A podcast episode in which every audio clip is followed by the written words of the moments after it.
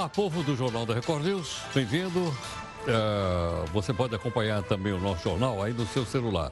É só você baixar o aplicativo aqui do Grupo Record, que é o Play Plus. Se você estiver perto de computador ou tablet, né, você tem aí o nosso YouTube, o Facebook, enfim, todas as redes sociais aqui da nossa Record News, ok, não? Bom, começamos então a segundona. De que jeito? O Faísca, que é o anti-herói aqui do Jornal da Record News, está revoltado com o Instagram. Falou com o Instagram? É. Mas o que aconteceu? Dá uma olhada.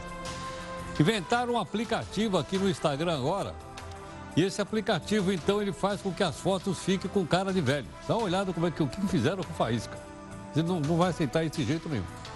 O Faísca acha que isso é um ataque contra a raça dos felinos de todo mundo. Isso, onde se viu envelhecer um gato que é presidente do PGG, o Partido dos Gatos Gastou? Na sua opinião, aplicativos como esse, geralmente o pessoal passa por zap zap, etc, etc. Isso aproxima ou isso afasta as pessoas? Isso cria mais intimidade as pessoas, cria mais brincadeira ou você acha que isso não cria? Gostaria que você opinasse, pode mandar aqui através das redes sociais aqui da nossa Record News, ok? Bom, no nosso portal r7.com, ah, já há uma previsão então para que durante 60 dias o plenário então vote a Previdência que foi aprovada na Câmara. 60 dias eu acho muito tempo, em todo caso. Isso só em agosto, porque agora eles vão descansar. O pessoal vai estar de férias lá em Brasília. Veja também outras notícias para você saber de fato que país é este. A Vale fecha um acordo e diz que vai pagar 700 mil reais a famílias de vítimas de Brumadinho.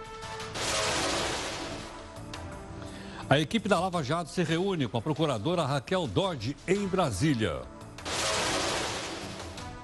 O diálogo entre promotor e juiz não é ilegal, diz órgão do Ministério Público.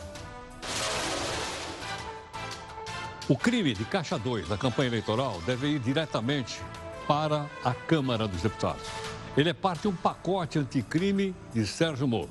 Se a grana não vier do crime organizado, a pena é pequenininha. A pessoa esquece de doar, de declarar na sua campanha um determinado fato ocorrido, uma despesa efetuada, ou o seu contador ou o seu assessor esqueceu, aí você vai curtir cinco anos de cadeia. A Justiça nega pedido de liberdade e ex-diretor da Transpetro, o José Antônio Jesus, vai continuar no Xirindró. Jesus foi condenado a 12 anos de prisão. Segundo a Justiça, ele levou 7 milhões de reais em propina. Bolsonaro diz que o Brasil precisa de quimioterapia para não morrer. O Brasil precisa de uma quimioterapia para que ele não pereça. A propósito, o que é quimioterapia? Vamos explicar. A Amazon emprega mais de 600 mil funcionários em todo o mundo. Alguns aproveitaram o dia de promoção da empresa e fizeram greve. Atenção, foi na Alemanha e nos Estados Unidos. Eles querem aumento de salário. Esse é um prefeito bonzinho. Você leva multa, pague suaves prestações mensais, o cartão de crédito e ainda pode trocar por milha para viajar de avião. Venha conhecer São Paulo. A nossa imagem do dia é este sofá, suspeito de ter sofrido um infarto em plena avenida. Por isso, ele foi transportado em uma ambulância em Itatinga, no interior de São Paulo. O sofá, segundo os médicos, passa bem. Por falar em médico, a Associação Médica Brasileira diz que consultas à distância são irregulares. Bom, mas e as redes sociais que viraram ferramentas de tratamento? Hoje você vai ver o outro lado. A propósito, você confia numa consulta feita à distância, por exemplo, pelo Skype? Mande aqui sua opinião para a gente, pode ser nas redes sociais da Record News ou pelo meu Zap Zap, que é 11 São Paulo. Anote aí, 942-128-782. Patinete também mata. Youtuber inglesa morre após patinete bater em um caminhão.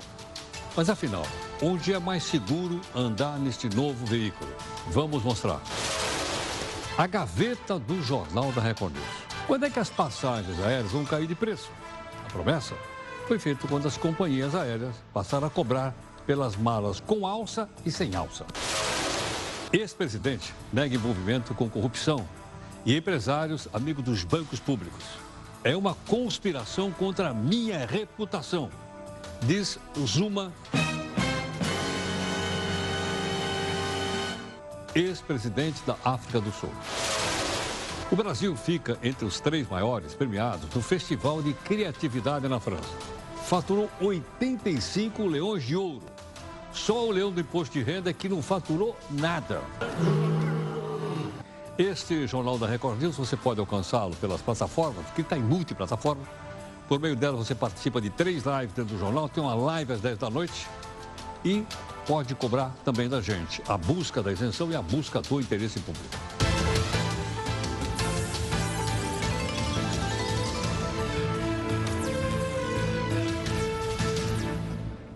Primeira live do dia, todo dia você acompanha a gente por 5 da tarde, né? é a reunião de pauta. Uh, você tem aqui no Instagram, tem no Twitter, tem também a participação então do nosso pessoal que se reúne aqui no estúdio, aqui pertinho, no nosso r7.com. Hoje estava lá o Felipe e a Júlia, tá certo ou não? Que a gente mais ou menos tem uma ideia de quem eles são. Nossa hashtag aqui é JR News, tá certo ou não? Você manda aqui os seus comentários para nós. O nosso desafio de hoje foi elaborado agora há pouco. Dá para botar o desafio? Ah, tá aqui. É do ex-presidente da França, Charles de Gaulle. O cemitério está cheio de pessoas insubstituíveis. Olha só o que o homem falou. O cemitério está cheio de pessoas insubstituíveis. Ex-presidente da França, Charles de Gaulle, herói da Segunda Guerra Mundial. O Ministério Público do Trabalho a Vale assinaram por fim um acordo para a mineradora pagar os danos do rompimento da barragem, aquela de Brumadinho. Bom, uh, cônjuges, filhos e pais de funcionários da Vale pessoa que morreu lá na tragédia vai receber individualmente 700 mil reais cada um. Já os irmãos dos trabalhadores que morreram lá vão ter direito à indenização de 150 mil. As famílias que dependiam das pessoas que morreram vão receber pensão mensal vitalícia até os 75 anos. Até agora já são 248 mortes e 22 pessoas continuam desaparecidas. Uma coisa que a gente não entende.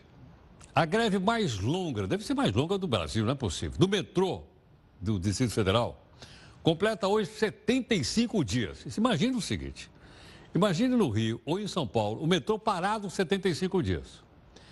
De acordo com a empresa, até agora o prejuízo é de 9 milhões de reais. Muita gente não pode usar o metrô por causa da greve. Durante a semana, 18 dos 24 trens. Ah, agora estou entendendo. Deixa eu ver. Então não é uma greve, é uma semigreve. 18 dos 24 trens trabalham no horário de pico. De pico. Aos sábados, de manhã e início da noite, são quatro ou cinco trens circulando. Já aos domingos, funcionam três. A categoria quer o quê? Reajuste salário e também aumento de auxílio alimentação. Então, é um, vou dizer, uma paralisação parcial. Né? O trem não está totalmente parado, como eu imaginei aqui hoje à tarde. Bom, o título é o seguinte: afinal, a população brasileira é ou não é considerada ignorante? A definição foi dada por um instituto francês, que fez uma série de questionário, pergunta e tal e tal, sobre diversos temas. O objetivo era definir o índice de percepção da realidade de vários povos do mundo. O Brasil ficou entre ou ficou na quinta colocação entre os países mais ignorantes do mundo. Quinto. Bom, dá uma olhada aqui quem ficou com os primeiros lugares. Vamos lá. O ranking da ignorância no mundo. Primeiro lugar em ignorância é a Tailândia, que está aqui ó, na Ásia. Em segundo está o México aqui, ó. Terceiro tem a Turquia, está aqui na passagem da Europa com a, com a Ásia. Aqui está Malásia em quarto lugar e está o Brasil em quinto lugar. Agora pergunta o seguinte. O que será que eles perguntaram para saber isso? Eu não sei, esqueci de, de ver isso. Como será que classifica como ignorante? Será que seria perguntas de história, de geografia, de ciência? Não sei. Mas o fato é que eu devia ter visto isso, não vi. Não vi o que eles perguntaram. O presidente Jair Bolsonaro afirmou que o Brasil enfrenta problemas e precisa passar por uma quimioterapia para sobreviver. Bom, mas o que é uma quimioterapia? Nós somos, obviamente, leigos e a gente fala sobre esse assunto, mas a gente precisa de alguém que nos ensine. O oncologista, Dr. Hélio Pissovski está gentilmente conosco. Hélio, boa noite, obrigado por atender aqui o Jornal da Record News. Boa noite, boa noite a você e a todos os telespectadores. Obrigado. Hélio, O que é exatamente uma quimioterapia dita aí pelo. Logicamente que o presidente Bolsonaro falou no sentido figurativo. Agora, falando na prática, o que é uma quimioterapia? Quimioterapia é um conjunto, às vezes uma única medicação que vai combater um grupo de células que começaram a crescer de forma desordenada, o que normalmente forma os tumores. E essas células muitas vezes caminham pela corrente sanguínea, pelo sistema linfático e vão se instalar em vários locais do organismo, como pulmão, como fígado, ossos, entre outras estruturas. Então, a quimioterapia uma grande parcela delas é feita por via é, endovenosa, né, uma medicação na veia, que vai destruir o DNA da célula tumoral, dessa célula que começou a crescer de forma equivocada. E muitas vezes, embora exista uma doença cujo tratamento de quimioterapia está disponível, nem sempre ele é útil. Ah, vai depender da condição de saúde desse paciente, dos benefícios e riscos desse tratamento o que eu quero dizer é que não é a solução para todos os problemas da oncologia fazer quimioterapia. Na verdade, às vezes é melhor não fazer a quimioterapia porque eu vou adicionar problemas, complicações e eventualmente alguns desconfortos para aquele paciente. Então, e existem vários tipos de quimioterapia, por exemplo, aquela que nós fazemos antes do, de uma cirurgia para tornar um tumor maior, um pouco menor e facilitar a remoção pelo cirurgião. Tem aquela quimioterapia que nós fazemos após uma cirurgia, muitas vezes, para reduzir a chance dessa doença retornar. Assim como existe quimioterapia quando a doença é, espalhou para alguns locais, para que nós possamos controlar a doença, reduzir sintomas e prolongar a vida desses pacientes. Hélio, é, esse tratamento, quando a pessoa é, passa por um tratamento de quimioterapia, geralmente ele tem efeitos secundários fortes? Então, isso mudou muito ao longo dos anos. Hoje, muitas medicações assim temidas têm um tipo de efeito colateral muito fácil de ser controlado, assim como as medicações que nós utilizamos para reduzir esses efeitos colaterais, como enjoo, é, é, infecção, entre outros sintomas, alergia, melhoraram muito. Portanto, a quimioterapia hoje é muito melhor tolerada. Além disso, a, oncologia vem se desenvolvendo numa velocidade incrível para o bem dos pacientes, para o bem da ciência também. E hoje nós conseguimos tratar muitos pacientes com medicação oral. Elas também apresentam efeitos colaterais, mas um pouco diferentes daquela medicação que nós injetamos na veia e de manuseio muito mais fácil, o que garante, por exemplo, o paciente poder tratar no seu domicílio ou continuar trabalhando de uma forma um pouco mais tranquila, embora às vezes enfrentando um diagnóstico complexo. Mas essas medicações orais têm trazido um grande alento para os pacientes e um prolongar da sobrevida extremamente expressivo em várias das doenças mais prevalentes, como câncer de mama, câncer de pulmão, melanoma, entre outros.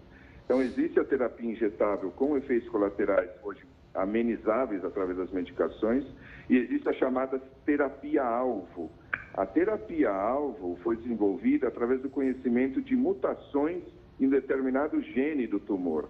E moléculas foram desenvolvidas contra essas específicas mutações. Então, você consegue hoje controlar, às vezes, com dois, três comprimidos por dia, por vários meses, às vezes alguns anos, doenças que até então a gente tinha uma grande dificuldade de combater. Mas eu só queria frisar que quimioterapia não serve para todo mundo, não é a solução para todas as doenças oncológicas e o médico, o oncologista, tem que ter o, o discernimento, a capacidade de entender se aquele tratamento é importante e adequado para aquele paciente naquele momento da doença e se isso lhe trará benefício ou apenas adicionaremos mais complicações a uma situação já um pouco delicada. Helio, toda vez que uma pessoa é submetida a uma quimioterapia, caem os cabelos? Não, isso algumas medicações levam à queda do cabelo completa, outras medicações causam uma queda parcial, uma fragilidade é, dos folículos pilosos e, portanto, uma queda um pouco maior. Mas não é uma regra que quimioterapia o, o paciente perderá os, os, cabelos totalmente. Perfeito.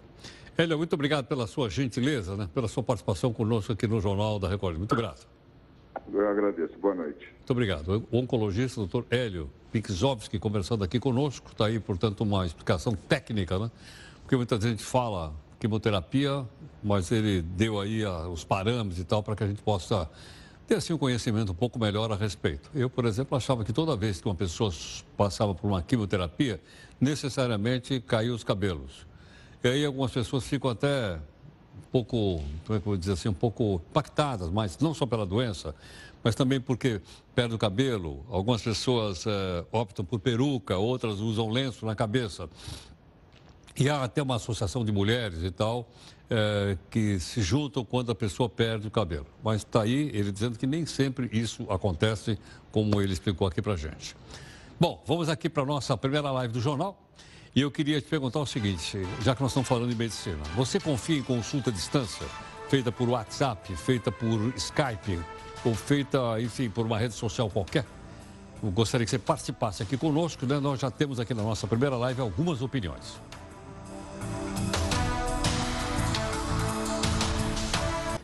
A primeira mulher eleita para a prefeitura de Amsterdã, na Holanda, quer fazer mudança num distrito lá, chamado Distrito da Luz Vermelha. Bom, por que será que chama Luz Vermelha? Na verdade, é um bairro de Amsterdã onde concentra-se a prostituição do país. Aliás, lá é legalizada desde o ano 2000 e tem inclusive carteira de trabalho assinada. A prefeita da cidade quer oferecer mais seguranças às pessoas que trabalham lá e acabar com as chamadas vitrines de rua, onde o pessoal fica exposto em vitrine, geralmente com pouca roupa.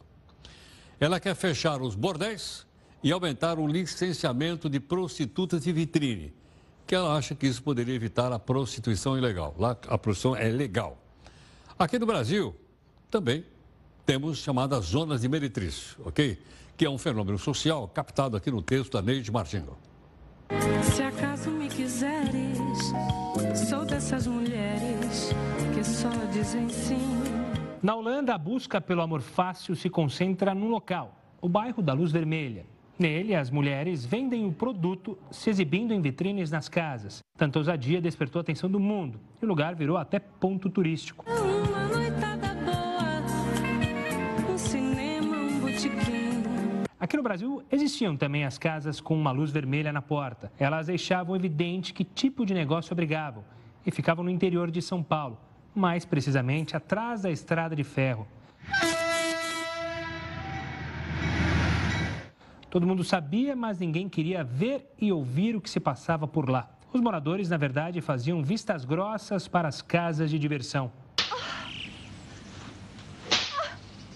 Em São Paulo, na década de 50, a zona do Meretrício ganhou seu lugar na rua Itambocas, no bairro do Bom Retiro. Hoje, onde estão lojas de roupas, aconteciam os encontros com as mulheres, sempre disponíveis para uma conversa a dois. A polícia entrou em cena e a zona teve que ir para o centro de São Paulo.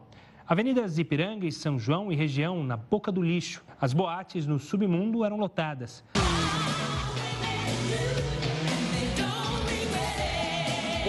Mas a polícia novamente interveio, dizendo que não era possível que uma cidade como São Paulo tivesse uma região dedicada à prostituição. E a atividade se espalhou. As grandes avenidas são um endereço. Carros pagam para dar atenção aos que se dedicam a, digamos, profissão. Hoje, com a tecnologia, a luz vermelha deu lugar à tela do computador, onde o sexo é fácil de se encontrar, mas as lembranças da antiga marginalia vão permanecer. De noite eu rondo a cidade a lhe procurar. Bom, a Agência Nacional de Telecomunicações e as empresas de telefonia fizeram um acordo que promete acabar com as ligações indesejadas. De telemarketing, o serviço vai estar na internet assim, nãomeperturbe.com.br. Ok? Bom, vamos ver como é que funciona isso. Nós temos aqui uma convidada para conversar aqui um pouco conosco, que é Cecília, doutora Cecília Cunha, advogada especialista em mídia e tecnologia, gentilmente aqui. Cecília, boa noite, obrigado pela gentileza por atender aqui o Jornal da Record News. Imagina, Heródoto, o prazer é todo meu. Muito obrigado. Bem, Diz aí, Cecília, como é que vai funcionar isso? vamos lá, de utilidade pública. Quem não quiser mais receber as chamadas de telemarketing para oferecimento de serviços de telefonia, internet e TV a cabo, poderão se inscrever a partir de amanhã no site nãomeperturbe.com.br. Isso por conta de uma determinação que a Anatel teve com relação às grandes empresas de telecomunicações, para que um, em um mês elas estruturassem um mecanismo em que os consumidores pudessem informar que não desejam receber esse tipo de chamadas. Isso porque um terço das reclamações que a Anatel recebe vem por esse motivo, da, é, por conta das grandes é, empresas de telecomunicações. E até maio desse ano, a Anatel já tinha registrado 14 mil reclamações de consumidor. E junto com as empresas de telecom, é, combinaram que até setembro desse ano as empresas ofereceriam um acordo, um código de conduta de práticas de, de telemarketing. Agora, Cecília, isso vale só para a venda de algum produto? Ou também vale para aquelas ligações procurando uma pessoa? Eu tenho uma.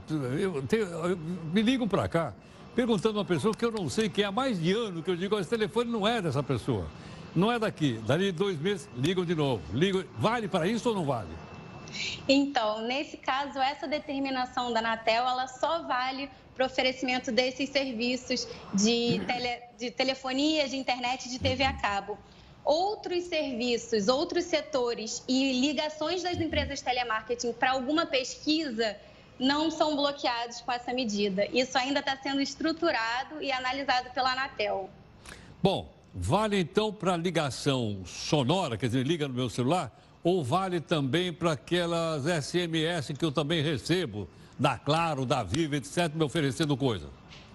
É, a partir do momento que você se cadastrar nesse site, qualquer é, venda desse tipo, oferecimento desse tipo de serviço vai estar necessariamente bloqueado. Isso é até um, um, um princípio legal. A gente vem se preocupando mais com os nossos dados pessoais de uma maneira geral. As empresas de telecomunicação estão cada vez mais preocupadas com isso, porque as reclamações são muitas e, inclusive, pela nossa Lei Geral de Proteção de Dados, que foi aprovada, a autodeterminação informativa, ou seja, os meus dados, o controle sobre os meus dados passa a ser meu novamente. Em razão é, de tantos cadastros que já fizemos por aí, é, essa lei vem equilibrar essa relação e impedir esse tipo de desconforto com essas ligações e mensagens de SMS. Agora, caso eles insistam, sofreria alguma punição? ou só um, sei lá, um arrependimento, ou só uma, uma comunicação? O que acontece? Bem, a, a Anatel vai fiscalizar essas medidas. É, caso isso seja desrespeitado, vale informar a agência para que ela tome alguma medida mais séria, mais grave, porque, na verdade, isso foi um acordo mesmo, como você bem disse, entre as grandes empresas de telecomunicações e a Anatel, então, estima-se que estejam todos juntos para minimizar esse tipo de transtorno ao consumidor. Agora, se uma terceira empresa usa, por exemplo, me liga lá em casa ou no meu celular, dizendo: olha, você não quer renovar aí a assinatura da sua revista? Quer dizer, quem é que está. É, é, é, a empresa, é a empresa de revista que está me oferecendo ou é via as companhias de telefone? Não, na verdade, se você receber um SMS de uma empresa específica, de outro setor, ela não está abrangida nesse, nesse escopo da Anatel. Nesse caso, não seria a empresa de telecom que entrou em contato contigo oferecendo a revista, a não ser que a revista seja da própria empresa de telecomunicações. Mas, no caso, é a venda, oferecimento dos serviços de telecomunicações. Tá. É uma pena, né? Deveria ser geral isso, não é verdade? Concorda ou não? Deveria. Concordo. Concordo plenamente com você. Mas, assim, é, o mercado está andando por esse caminho. A gente, como eu bem disse, é, a, a, Lei Geral de Proteção de Dados, ela vem, inclusive, inibir esse tipo de mensagem, de, de enfim, de propaganda que a gente não quer receber e que incomoda de uma maneira geral. Mas, nesse primeiro momento, a determinação da Anatel é com relação aos serviços de telecomunicações. É verdade, incomoda. Outro dia alguém me ligou querendo me vender um patinete.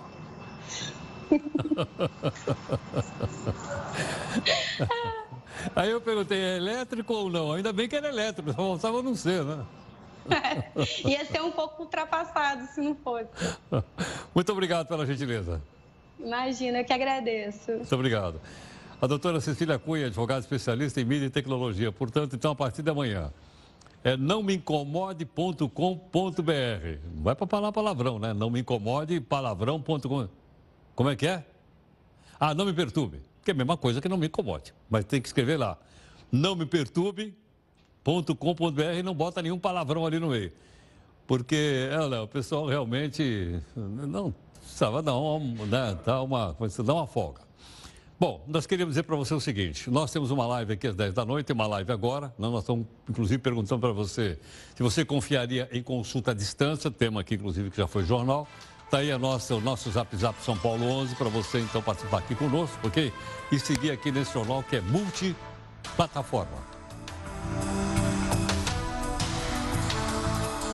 Olha, o governo federal gasta 3 milhões de reais por mês só para manter o canteiro de obras da usina nuclear de Anga 3. A construção da usina começou em 1984, meu Deus.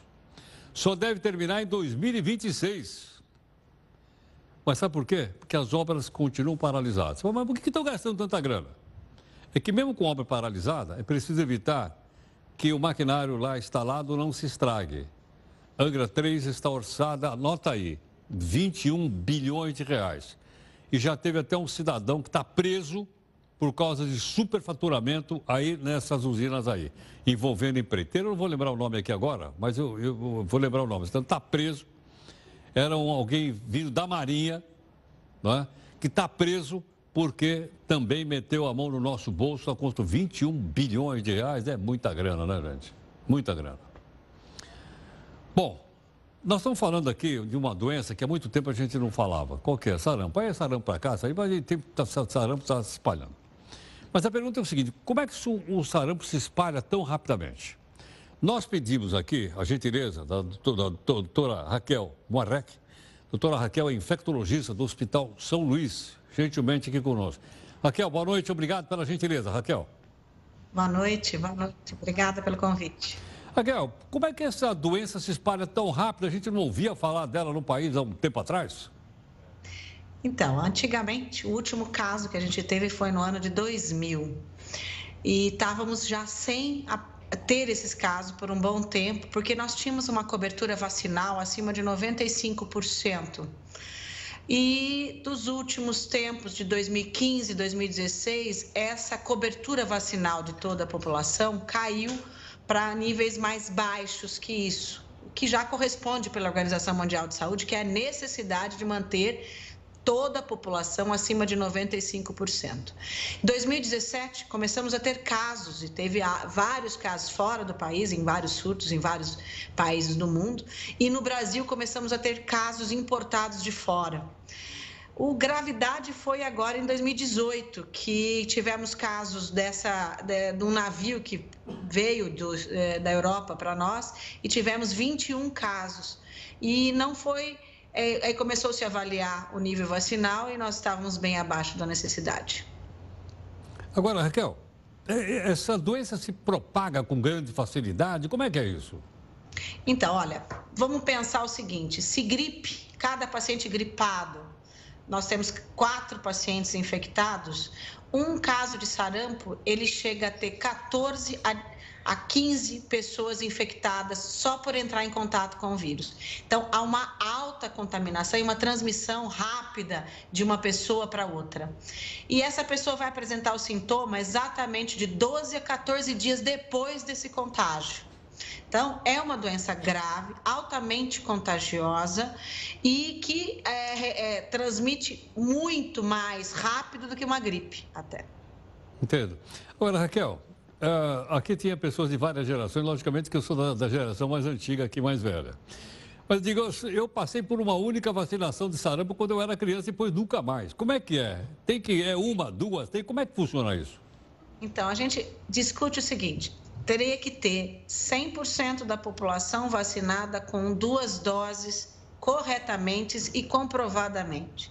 O que se mostrou é que a população abaixo de 30 anos, ela não tem certeza da sua vacinação em 25 a 30%. Então, tem pessoas de um ano a 29 anos que não têm certeza da sua vacinação. Isso em torno de 25%. Isso dá muita, muito jovem, muito jovem, que são a população de maior risco que está apresentando os casos atualmente. Acima de 30 anos até 49 anos, se não tem certeza da dose da vacina, teria que tomar mais uma dose. Então, jovem, duas doses, com intervalo de 30 dias, quando não se tem certeza, e adultos de 30, de 30 a 49, pelo menos uma dose da vacina.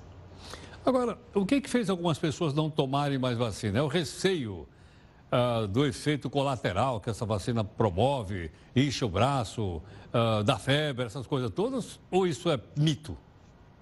Então, essa vacina é altamente eficaz, ela não tem muito efeito grave nas pessoas, não tem efeito nenhum de gravidade.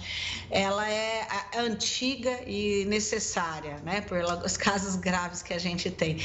O problema não é, é não é exatamente antivacina, que existe muito fora do país. O brasileiro é até adepto, eu acho, mas falta chegar em pessoas ou em populações de baixo é, conhecimento, é, pessoas mais frágeis ou locais onde temos ainda casos que ainda não, não têm o conhecimento sobre vacina.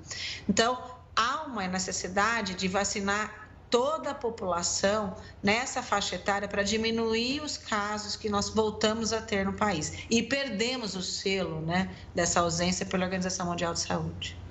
Essa vacina é cara ou não? A vacina é pública, é de graça, temos estoque mantido em todo o município, não só em São Paulo, em todo o estado ou em todo local do país, tá? Então, é uma vacina altamente de graça para todos, né? A gente precisa só entender. Gestante é a única que não pode tomar, mas depois que ela teve a criança, ela pode tomar e deve tomar a hora que a criança nasce, tá? Se estiver amamentando, pode se fazer a vacina. A paciente oncológico não, porque ele está em tratamento com imunidade mais baixa, então essa é a única população que está bem restrita que não se deve tomar. Então é a única que a gente tem. E crianças abaixo de seis meses. O restante de acima de seis meses, se tiver indicação por contato recente também, tem indicação de se fazer. Mas a indicação no calendário vacinal é de um ano faz uma dose e com 15 meses faz a segunda. E toda a população que não conheça seu estado vacinal tome duas doses até 29 anos no intervalo de 30 dias. E uma dose acima dos 30, dos 30 anos a 45 a, dizer, a 49 em, em dúvida, anos. Em dúvida, então, toma mais uma dose? Na dúvida, toma mais uma dose. Raquel, muito obrigado. Eu que agradeço. Obrigada pelo Obrigado. convite. Doutora Raquel Morrec, que é infectologista do Hospital São Luís, eh, dando detalhes aí para a gente de uma maneira bastante fácil e didática, né? E mostrando então que esse vírus se propaga muito rapidamente, como ela explicou aqui para a gente agora. Daí a razão, então, das pessoas terem a vacina é de graça, encontrada facilmente em qualquer lugar do Brasil, e tem apenas aquelas restrições, são poucas, até que ela acabou de explicar para a gente, mas logicamente, quando uma pessoa vai tomar a vacina, as pessoas que aplicam né, perguntam o estado da pessoa antes de aplicar a vacina, que praticamente não tem reação nenhuma. O Brasil recebeu autorização da ONU para aumentar os seus limites do mar. Uau! Mas o que, que significa? Significa que nós vamos ter mais mar, segundo pelo menos atesta o texto do Felipe Leme. Amazônia. Considerado o pulmão do Brasil, a floresta vem perdendo espaço de maneira extremamente rápida. Só no mês de junho, uma área que equivale a sete vezes o tamanho de Paris foi desmatada. A velocidade deixa até o super-herói Flash com inveja. Mas existe uma outra Amazônia que está indo no sentido contrário e que pouca gente conhece. É a Amazônia Azul. O termo é uma referência ao território marítimo brasileiro, ou também conhecido como Zona Econômica Exclusiva. A região equivale a quase 6 milhões de quilômetros quadrados. Para se ter uma ideia, a região continental do Brasil é de 8 milhões e meio de quilômetros quadrados. Ou seja, temos quase um segundo Brasil nos mares que cercam o nosso país tudo que está dentro desses limites, o Brasil pode explorar comercialmente. De lá, retiramos cerca de 85% do petróleo, 75% do gás natural e 45% do pescado produzido no país. É também por essas rotas marítimas que escoamos mais de 95% do comércio exterior brasileiro. Não é a primeira vez que conquistamos mais território marítimo. Esse mar é meu, leva o seu barco pra lá desse mar.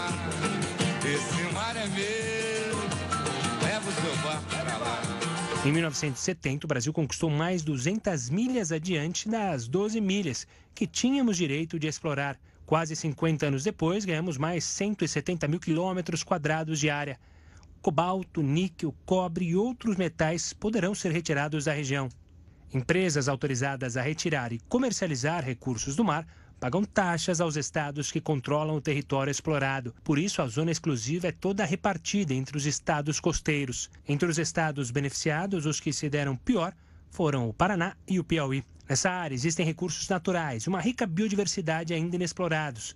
Por isso, antes que alguém seja mais rápido que a gente e explore a área sem qualquer responsabilidade, é imprescindível a nossa conscientização quanto ao imenso patrimônio existente em nossas águas além da necessidade de protegê-lo e preservá-lo. Só assim iremos garantir a posse sobre esse tesouro que, mesmo que incalculável, pertence ao Brasil e a todos nós.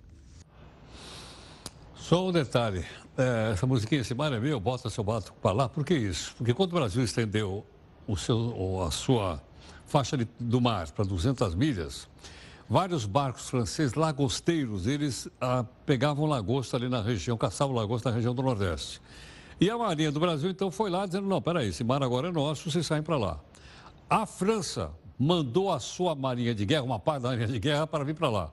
E quase houve, quase houve um pega, uma batalha no mar, entre a Marinha Francesa e a Marinha Brasileira por causa disso. Depois aí, o pessoal aceitou isso diplomaticamente.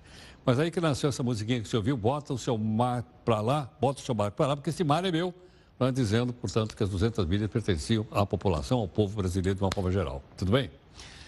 Bom, vamos aqui para a nossa terceira live do jornal. Você conversa conosco, está aqui o nosso Zap Zap, que é 11 São Paulo, para você mandar aqui a sua participação conosco.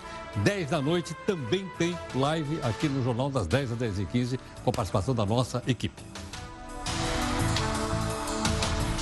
O presidente do Supremo, Dias Toffoli, pediu informações ao Ministério da Justiça sobre suposta investigação que estaria sendo feita uh, com o jornalista Glenn Greenwald. O, o Glenn é o editor daquele site chamado Intercept. O caso envolve as mensagens atribuídas ao então juiz federal, atual ministro da Justiça, Sérgio Moro, e membros da Força Tarefa da Lava Jato no Paraná.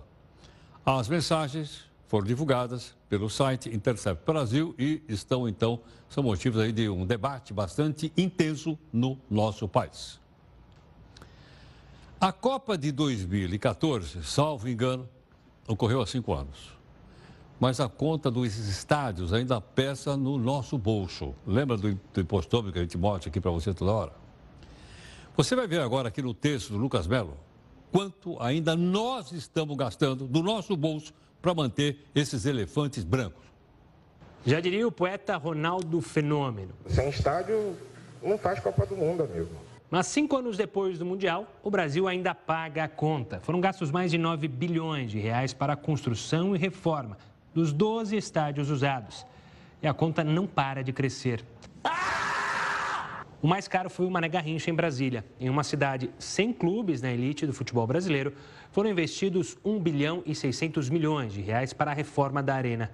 E pensar que depois da Copa teve clube que jogou até de graça no estádio. Já em São Paulo, o Corinthians ganhou o Itaquerão e promete pagá-lo. O estádio do Corinthians custa 780 milhões. Se o mármore é 2 ou é 8 ou 80, não sei. Mas eu garanto para você que o estádio do Corinthians é, é mais de um bi. E vou pagar 780. Ponto. Acabou. Mas a verdade é que ainda está longe do Corinthians quitar esse 1 bilhão e 400 milhões de reais gastos na construção. Para se ter uma ideia, toda a renda obtida com a venda de ingressos é destinada a um fundo que no futuro será usado para pagar a conta. Como fazem em média 35 partidas por ano no estádio, com uma renda de 1 milhão e 600 mil reais por jogo, o clube precisaria de 21 anos de bilheteria para quitar a dívida. Mas vale lembrar que a Prefeitura de São Paulo tentou ajudar liberou 420 milhões em isenção de impostos para facilitar a vida do timão. A reforma do Maracanã foi outra que atingiu a casa do bilhão. Meu bisavô era rico, meu avô era rico, meu pai é rico, eu sou rico. A obra custou 1 bilhão e 400 milhões de reais para sequer receber um jogo do Brasil na Copa do Mundo. Todo dia um 7 a 1 diferente. Em 2007, a FIFA escolheu o Brasil para ser a sede da Copa. O governo, na época, comemorou. Congratulations. Got this mas em 2010, com a justificativa de que o Mundial seria benefício para o Brasil, o governo anunciou um investimento de 5 bilhões e 400 milhões de reais só com a construção e reformas de estádios. Mas a realidade é bem diferente. São mais de 9 bilhões e crescendo. Esqueci agora o nome do prefeito de São Paulo que colocou 400 milhões de reais aí no Itaquerão. Vê o nome. É que foi o Gilberto? Kassab. 400 milhões de reais o cara botou aí. Olha, você acompanhou aqui com detalhes, a gente explicou aqui para você a reforma da Previdência passo a passo, pusemos um para falar, outro para falar. Aí um falava contra, outro a favor e você foi formando sua própria opinião a respeito. Vamos lá. Bom, foi aprovado na Câmara, foi, foi aprovado no primeiro turno. Segundo turno vai ser em agosto. Aprovado o segundo turno, deve ser rápido, vai para o Senado. Mas segunda-feira, hoje, geralmente os deputados não aparecem para, para trabalhar, você sabe. Já trabalharam na quinta-feira, não, sexta-feira. Então o que acontece? Alguns deputados sabem disso, aproveitam seguinte, pô, então eu vou ter mais tempo para falar, para aparecer na televisão, nas redes sociais, daí os caras lá do jornal da, da Record News pegam nós falando aqui, bota nós para falar à noite. Foi o que nós fizemos. Né? Você vai ver aqui hoje, estrelando, né, no plenário, o deputado Boca Aberta. Peraí, pô. É esse o nome dele? É, deputado Boca Aberta, respeitosamente, Boca Aberta. Você vê aqui no texto do Felipe Leme. Boa tarde a todos e a todas. Fez até eco agora, né? Mostra o povo lá. Vocês estão aí. Mas só tem quantos deputados aqui? Ajuda nós. Quatro. Temos cinco deputados presentes. Depois de alguns dias de bate-boca na Câmara, essa segunda-feira teria tudo para ser um dia tranquilo. Mas alguns não perdem uma oportunidade de aparecer. E a TV Câmara explodindo de audiência. E não é à toa que esse deputado é conhecido como Boca Aberta. E se você duvida, presta atenção nos próximos minutos com muito cuidado. Cuidado por quê? Tô roubando? Não. Tô é, passando alguém para trás? Não. Tô fazendo maracutá esquema traquinagem? Não, muito pelo contrário. Boca Aberta aproveitou bem os seus minutos com o microfone, fez uma média com o público. Porque nós somos um empregado do povo, de alto luxo. É que recebemos 33 mil e 700 reais pago por vocês aí, ó. Com o presidente. Hoje de manhã, tava aqui o presidente Jair Bolsonaro, Bolsonaro, Bolsonaro. Mais uma vez, Bolsonaro. Tava aqui o homem. É, o presidente. E não poupou aqueles deputados que estenderam a folguinha do fim de semana. Parabéns a esse deputado que aqui estão cumprindo o compromisso. É, hoje é uma segunda-feira brava, senhor presidente. Mas nós estamos aqui. Boca Aberta é uma figura por si só.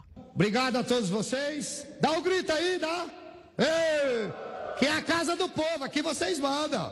E se há algumas semanas ele entregou um troféu para Sérgio Moro, hoje ele atacou de cantor de rap. Se liga, no fluxo da batida da sintonia da informação. Pra falar a verdade, rasgada sem maquiagem, sem meias verdades nem frase engraçada. Pra você ficar aí na televisão, no sofá, vendo o que não tem, vendo o que não pode ter na TV e abrindo os dentes. Mas voltando ao que interessa, o deputado lembrou algumas emendas que ele propôs para a reforma da Previdência. Foi rejeitada a minha emenda. Pegaram a minha emenda lá. É, limparam a bunda e jogaram lá do lixo. Calma, deputado. É melhor o senhor se acalmar. Ah, meu pai! Ah, meu pai do céu! Ajuda nós! Não é possível! É, parece que não tem muito o que fazer. Aí eu não aguento. Aí eu vou cair tudo. Ah, meu pai do céu! Ajuda nós! E aí? O que, que você achou da atuação do deputado Boca Aberta? Ele começou dizendo que no plenário hoje tinham cinco deputados. Cinco, é. 1% do total, são 513, só menos de 1%, tinha cinco. E ele aproveitou então para falar, obviamente tem o direito de falar o que ele queria. Nós achamos que ele falou com muita ênfase. Tem coisa que a gente teve que dar uma maneirada aí, porque você viu que ele disse que ia pegar, falou algumas coisas que não iam ficar assim muito bem, né? Mas ele é representando. Jéssica, de que partido ele é? Você sabe ou não? Do próximo. Sabe de que estado ele é ou não? É do estado de necessidade? Não. Estado de São Paulo? Não. Estado de sítio? Não. Ah, do Paraná. Prós do Paraná. pode parar. Tá certo, só para a gente saber, nada contra. Você avalia aí. O modo como ouvimos música mudou bastante nas últimas décadas e um dos responsáveis é, por, por essa mudança, um aparelhinho da minha época, não é da época do pessoal aqui, chamado Walkman. Uh, todo mundo tinha. O Walkman completa agora 40 anos. Tá certo ou não? E você conhece um pouco dessa mudança tecnológica que nos atingiu no texto do Eufrides Júnior. O ato de ouvir música em discos de vinil fez parte da vida de muita gente, tanto que ele sobrevive até hoje. Existem até eventos para os amantes dos LPs, e muitos afirmam que o som tem mais qualidade. Mas depois se tornou comum o uso da fita cassete. Na prática, era possível carregar para qualquer lugar as músicas favoritas, aquelas que tocavam o coração. E para acessar o som era preciso um aparelho que também fosse levado para todos os lados. Já existiam os toca-fitas, mas faltava algo que fosse mais individual. Foi aí que surgiu o Walkman da Sony. O aparelho revolucionou a tecnologia e surgiu da necessidade pessoal de um dos fundadores da empresa japonesa que viajava bastante. Logo, a versão popular já estava nas prateleiras para milhares de amantes de música. Assim, em julho de 1979, era lançado o primeiro modelo de áudio portátil do mundo. Ele era o sonho de consumo de 10 entre 10 adolescentes e se tornou um ícone dos anos 80. Era sinônimo de som de bolso e sempre estava vinculado à prática de esportes. Vale lembrar que naquela época a importação de produtos era mais difícil e não dava para baixar exatamente a faixa da música que você queria para escutar. Além disso, os jovens tinham muito menos opções de entretenimento. Você tinha que esperar a música tocar em alguma rádio, então gravar em uma fita cassete. Daí o Walkman ajudava a escutar a música favorita em qualquer lugar. Isso com o auxílio do fone de ouvido, é claro. O Walkman era vendido em todo o planeta e revolucionou o mercado de áudio. Ao longo de 40 anos, a Sony estima que vendeu mais de 400 milhões de unidades. A queda aconteceu nos anos 90, quando os CDs permitiam aos usuários escolher as faixas sem ter que passar uma a uma. Fora que os CDs eram mais baratos do que as fitas magnéticas. Depois disso vieram os iPods e MP3 nos anos 2000. E em 2010 surgiram os celulares que decretaram de vez a morte das fitas cassetes. Ou seja, em quatro décadas a indústria da música passou por muitas transformações que influenciaram no comportamento de gerações. De qualquer forma, o Walkman é um revival nostálgico que aparece de tempos em tempos. Muito obrigado aqui pela gentileza da sua participação conosco, em nome da nossa equipe de técnicos e jornalistas. Nós vamos fazer uma live agora aqui às 10 da noite aqui na, nos nossos canais eh, sociais aqui da Record News. Bom, e depois de todo mundo voltar a ser criança, lá, com aquele filtrinho do Snapchat, agora mudaram, em vez de criança, fizeram Face App, que é um aplicativo que deixa, sabe quem? Um fotografado mais velhinho. Vamos ver como é que ficaram uns e outros que fazem parte aqui da equipe do jornal. Pela madrugada.